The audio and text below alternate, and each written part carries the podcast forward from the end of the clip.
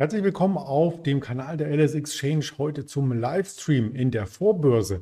Wir haben Mittwoch, den 22. September 2021. Mein Name ist Andreas Bernstein von Traders Media GmbH und natürlich ist heute auch ein großer Tag, weil wir eine FED-Sitzung haben. Aber es gibt natürlich auch noch andere Themen, die uns bewegen. Die möchte ich Ihnen gerne jetzt vorstellen.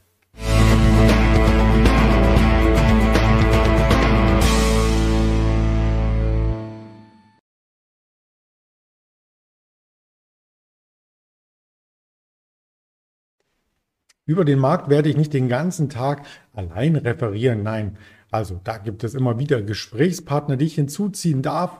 Und da ist unter anderem heute ein Händler, ein neuer Händler quasi vor der Kamera.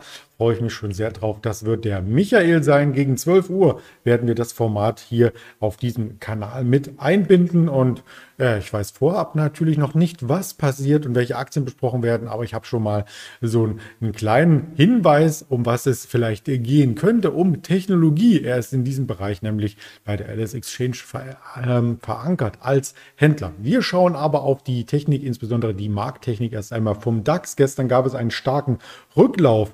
Der hatte es in sich, nachdem wir am Montag ja so viele Punkte verloren hatten und im Tief bei 15.019 Punkten standen, waren wir gestern im Hoch bei 15.390.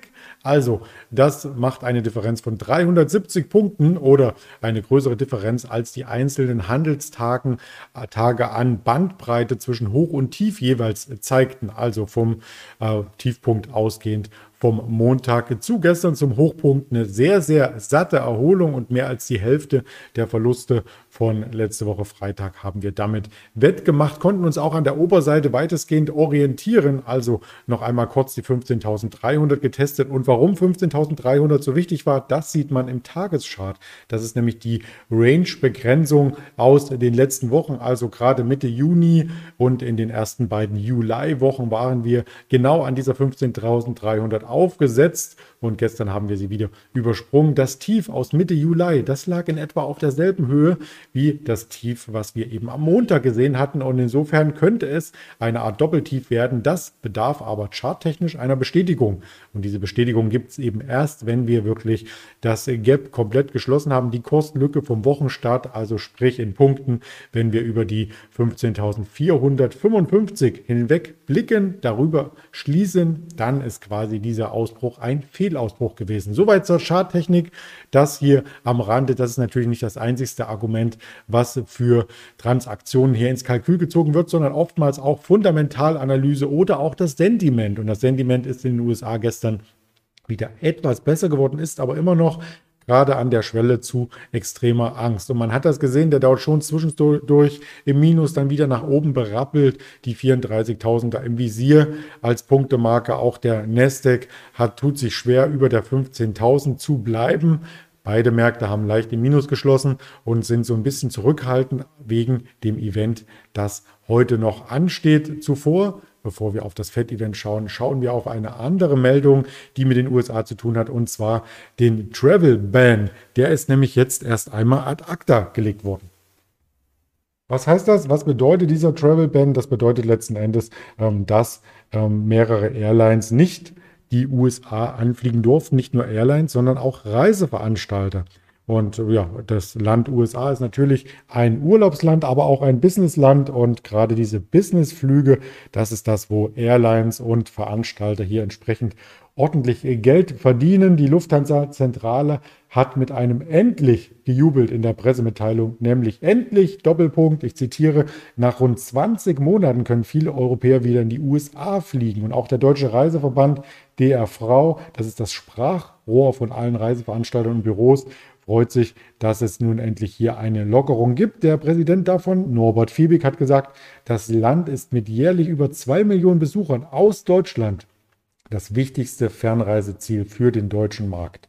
Ja, das heißt, aus der EU können nun die geimpften und genesenen US-Touristen auch wieder nach Europa kommen. Also das ist das Pendant quasi zu den USA, dass auch in Europa wieder alles aufgemacht wird. Und damals gab es eben den Einreisestopp für Europäer noch von Donald Trump aus dem März 2020. Also man sieht, wie lange das Ganze zurückliegt. Mittlerweile gibt es ja schon einen neuen US-Präsidenten. Wie sich das auf Lufthansa auswirkte, das haben wir gestern zur Genüge besprochen mit dem Daniel Saurenz. Und vielleicht profitiert jetzt auch die TUI so ein bisschen, denn ich hatte ja den Branchenverbandspräsidenten eben zitiert.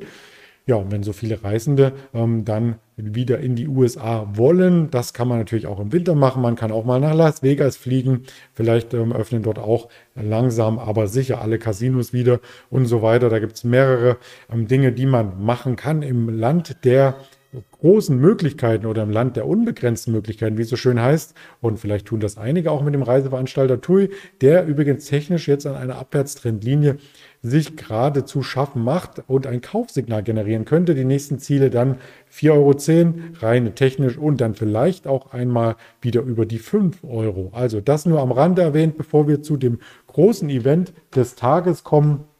Die Hoffnung auf Beruhigung seitens der US- Notenbank FED. Das steht hier auf alle Fälle auf der Agenda. Für den Tag 20 Uhr soll es die Zinssatzentscheidung geben. Da wird nichts erwartet, aber es wird erwartet, dass 20.30 Uhr der FED-Präsident Jerome Powell Stellung nimmt, Linie bezieht und auch über das Tempo der Anleihenkäufe spricht, es wahrscheinlich auch drosselt. Davon gehen zumindest die Marktbeobachter aus. Also eine Straffung, weil es einfach zu viel Risiko gibt in diesem geldpolitischen Stil, den die USA seit Monaten und ja, man muss schon fast sagen Jahren äh, fährt und weil die Schulden mit Vermögenswerten auch letzten Endes besichert werden. Aber die Vermögenswerte, die wachsen ja nicht im gleichen Sinne mit wie die Schulden. Das heißt, es verwässert und die Vermögenswerte könnten damit stark an Wert äh, verlieren, was wiederum dazu führt, dass die Schulden auf der anderen Seite so ein bisschen faul werden. Also da soll nichts anbrennen. Äh, man möchte sich auch nicht erinnern an Lehman und so weiter. Das wurde ja immer mal wieder mit Lehman Brothers jetzt ins Blickfeld gerückt in Verbindung mit Evergrande. Wir haben gestern darüber berichtet, aber da sagte selbst ähm, China gestern noch einmal in einer Pressemitteilung, dass man das überhaupt nicht vergleichen kann und dass dafür Sorge getragen wird, dass die angefangenen Wohnungen auch weitergebaut, zu Ende gebaut werden.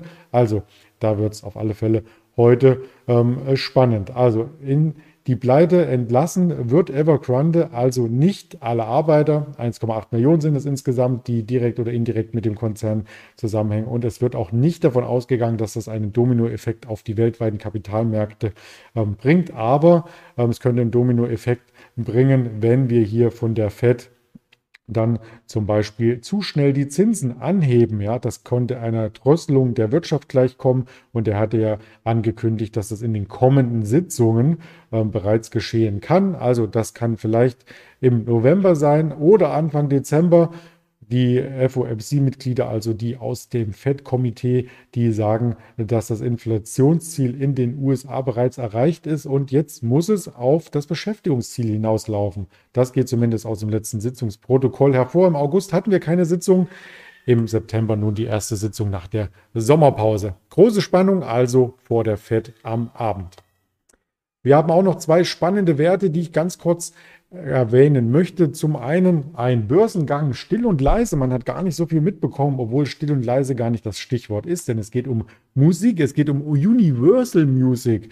Universal setzt voll auf Streaming und ist damit in Konkurrenz getreten zu Apple Music, zu Spotify, zu einer Soundcloud und was es nicht sonst gibt. Ich glaube, Amazon Music gibt es ja auch noch. Also möchte ich nicht unterschlagen. Und äh, weil man mit Streaming gut verdient, äh, möchte Universal nun auch ähm, Geld einsammeln, den Streaming-Dienst weiter voranbringen, investieren und bekannt werden einfach. Und ein Bekanntheitspunkt ist einfach, dass das Unternehmen auch an der Börse notiert und hört, hört, es ist der größte Börsengang Europas in diesem Jahr. Die Universal Music Group ist in Amsterdam quasi an die Börse gegangen. Die erste Notiz lautete 25,05 Euro.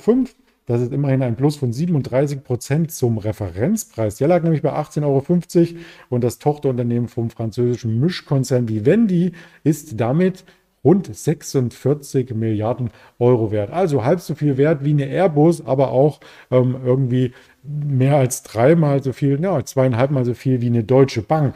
Vivendi hat da ein bisschen Kasse gemacht und insgesamt muss man ähm, auch schauen, wer ist denn da unter Vertrag? Lohnt sich überhaupt bei Universal Music so ein Musik-Abo zu machen? Also man könnte dann hören, streamen für ein paar Euro im Monat. Lady Gaga, Taylor Swift, The Weeknd, das sind die, die unter Vertrag sind, um nur ein paar hier zu nennen. Großinvestoren gibt es auch aus den USA, zum Beispiel US-Investor Bill Eggman und der chinesische Technologieriese Tencent ist hier auch mit beteiligt. Also durchaus eine spannende Kiste. Wir schauen uns den Aktienkurs an. Gestern zum Eröffnungskurs nur, muss man sagen, 0,5 Prozent, aber zum Ausgabekurs eben diese 37 Prozent Kurs plus. Das sieht insgesamt ähm, sehr, sehr gut aus. Man darf gespannt sein, wie es hier weitergeht und wie auch die Konkurrenzsituation mit Apple, Spotify und so weiter verläuft. Der nächste Börsengang, den wir eigentlich vorstellen wollten, der ist abgesagt worden gestern.